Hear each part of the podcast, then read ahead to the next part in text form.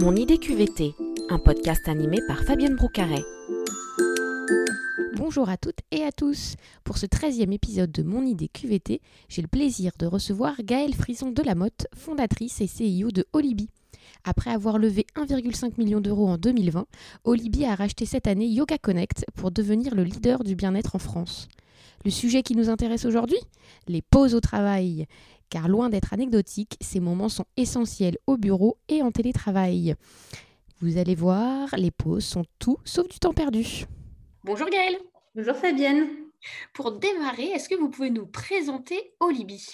Alors, chez Olibi, notre mission, c'est de rendre le yoga et les, les pratiques bien-être de façon plus générale accessibles au plus grand nombre. Donc, qu'est-ce que ça veut dire? Ça veut dire que d'un côté, on travaille avec un réseau de lieux partenaires pour organiser des cours en studio et on a un maillage de lieux le plus dense possible de telle sorte que chacun trouve un cours à côté de chez lui ou de son bureau. Donc ça, c'est toute la partie cours en studio et on a aussi toute une partie digitale. Depuis un an et cette fameuse crise de la Covid qu'on a développée euh, avec des cours en live et en replay. Et on s'adresse aussi bien que ce soit sur le présentiel ou le digital aux particuliers qu'aux entreprises. Et alors justement par rapport aux entreprises, pourquoi c'est essentiel d'intégrer ces pauses bien-être dans les journées de travail et de ne pas attendre le soir ou le week-end pour, euh, pour souffler?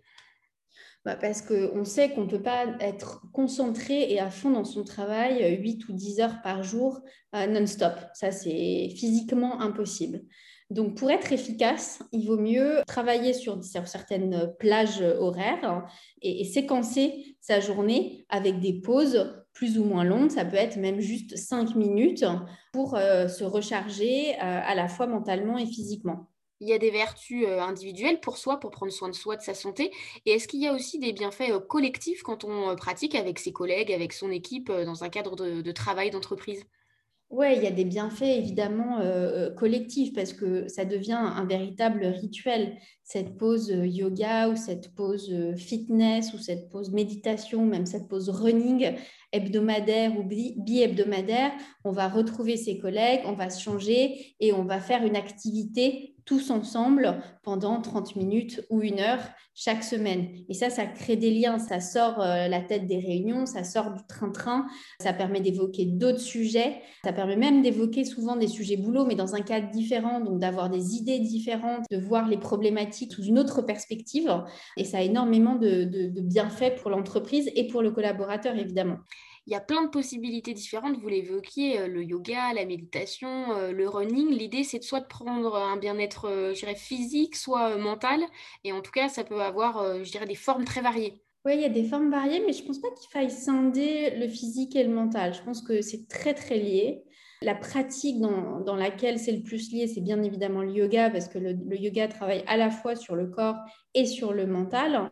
Mais je pense que quiconque a déjà fait du running sait qu'après une, une, bonne séance de running, on est fatigué physiquement, mais on est euh, beaucoup plus relâché mentalement parce que ça permet de, libérer beaucoup de tensions euh, mentales euh, également. Ce qui est génial avec, avec le sport en général, c'est que ça vide la tête et c'est souvent aussi beaucoup pour ça qu'on veut pratiquer un sport et c'est d'ailleurs la raison numéro un pour laquelle les gens pratiquent notamment le yoga, c'est pour réduire leur niveau de stress. Est-ce que vous rencontrez encore aujourd'hui des idées reçues sur le yoga ou est-ce que c'est quand même une pratique qui s'est vraiment démocratisée, notamment au travail ces dernières années?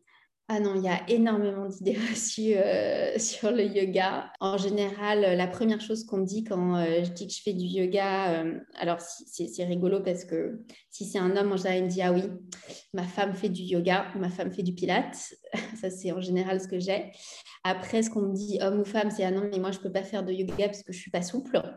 Alors que le sujet n'est pas la souplesse dans le yoga, c'est qu'on acquiert de la souplesse, mais le, but est de sentir un étirement, ce n'est pas de toucher ses pieds, c'est pas ça l'objectif. Qu'est-ce que j'ai aussi? J'ai ah oui non le yoga, euh, c'est pas pour moi. Euh, je suis trop agitée, je suis trop stressée. Ça aussi je l'ai vu, ce que j'ai trouvé très très drôle. Qu'est-ce que j'ai aussi? J'ai ah non le yoga, euh, c'est chiant, c'est trop lent. Il y a beaucoup de gens qui connaissent pas le yoga et qui savent pas qu'il y a des des dizaines de types de yoga différents, du plus doux au plus dynamique. Donc non, le yoga, ce n'est pas de rester une heure assis euh, en tailleur à réciter des hommes sur son tapis. Et d'ailleurs, souvent, quand moi j'ai emmené des amis qui n'avaient jamais fait de yoga au yoga, je les ai emmenés dans des cours assez dynamiques euh, comme euh, sur du vinyasa. Ils étaient très surpris en me disant mais c'était dur, mais j'ai transpiré. Tout ça pour dire énormément d'idées reçues encore sur, sur le yoga la crise a changé profondément nos manières de, travailler, mais aussi nos manières de faire des pauses. Avant, euh, toutes ces activités étaient proposées euh, essentiellement en présentiel. On est passé en tout à distance euh, depuis un an, un an et demi. Est-ce que là, avec la rentrée, le, modèle hybride mi-télétravail, mi-bureau, est-ce que on va vers des offres justement un peu plus mixtes? Est-ce que c'est des demandes qui arrivent aussi maintenant des entreprises de proposer les deux aux collaborateurs? Tout à fait, on est effectivement passé d'un modèle où on ne proposait que des cours en présentiel à une phase où il n'y a eu que des cours euh, à distance pour coller euh, aux différents confinements et au, modèle de quasiment 100% télétravail. On a senti une, vraie lassitude là avant l'été sur la partie euh, cours à distance, mais comme pour tout le monde, hein, il, y avait, un vrai besoin de, se retrouver, de retrouver du lien social euh, réel, je dirais, euh, et, non pas virtuel. Mais aujourd'hui, effectivement, avec, euh, avec euh, des, modèles de, travail, on est à la fois un peu en présentiel et, un peu en télétravail. Il y a une demande hybride de la part des entreprises euh, de proposer à la fois des cours donc, dans, au sein de l'entreprise pour les salariés qui sont là et, en télé, et, à distance, donc en visio, pour les salariés qui sont soit à distance parce qu'ils ont déménagé, etc., soit en télétravail parce que c'est leur jour de télétravail. Et ça, c'est tout à fait faisable, du coup. Ça, c'est euh, tout à fait faisable. Effectivement, c'est euh, c'est même assez intéressant parce qu'on peut aussi mixer euh, différents types de cours. sur, quand on fait du télétravail, on va aussi pouvoir proposer des cours qui sont adaptés à une posture assise où on n'a pas forcément aussi toujours le, un aussi bon matériel qu'au bureau, une aussi bonne chaise, etc. Donc, beaucoup plus pour soulager des maux de dos.